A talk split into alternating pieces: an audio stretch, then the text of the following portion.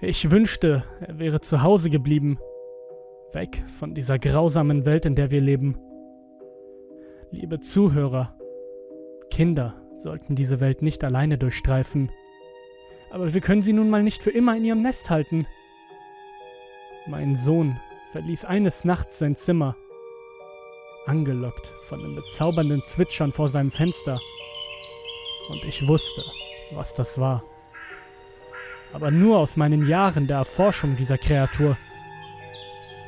Du siehst, dass es ein Monster gibt, das rund um den Globus umherwandert, unschuldige Kinder ausfindig macht, beobachtet und wartet. Ich erinnere mich genau. Es war der 15. September 1983. Das war das Jahr, in dem meine Frau und ich der geschäftigen Welt von New York entkamen, um unser Leben auf dem Land in North Dakota zu verbringen.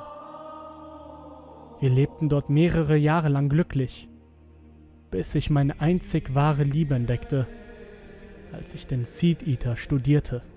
Der Seed Eater ist eine gestörte Vogel-Mensch-Kreatur, die durch die Wälder streift, Kinder verfolgt und entführt, damit sie Teil der Legende werden. Am 19. Juni 1987 sah ich ihn zum ersten Mal in einem Baum auf meinem Vorgarten sitzend. Ich war wie gelähmt, als ich es sah. Mein Schicksal winkte mir zu und es sagte, folge ihn, liebe ihn, erforsche ihn.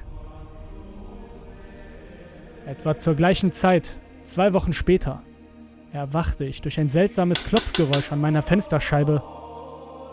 Ich wusste, dass er es war. Ich rannte aus dem Haus, um ihn im Baum sitzen zu sehen. Er starrte mir nur in die Augen. Ich war kurz davor, vor seiner Erhabenheit zu weinen. Ich erinnere mich, dass er mir sagte, er brauche meine Hilfe und ich würde alles für ihn tun. Am 13. April 1988 kam der Seed Eater wieder an mein Fenster. Ich war überglücklich. Er sagte, es sei Zeit, und ich erinnere mich. Sehen Sie, der Seed Eater verschlingt Kinder, sich selbst zu erhalten, und verzehrt ihre Jugend, um ewig zu leben. Ich erinnere mich an den kleinen Jungen. Ach, wie hieß er denn noch gleich? Äh, ach, was soll's. Das spielt ja auch keine Rolle.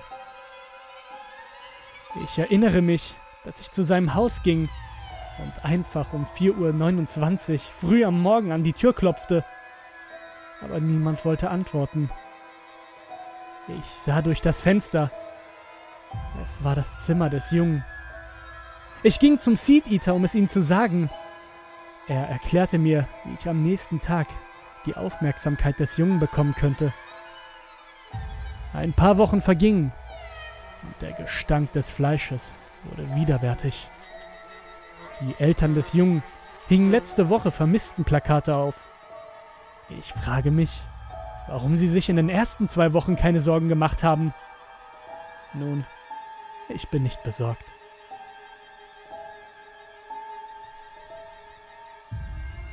Ich blende dir nun mal mein Notizbuch ein. Lies es am besten selbst.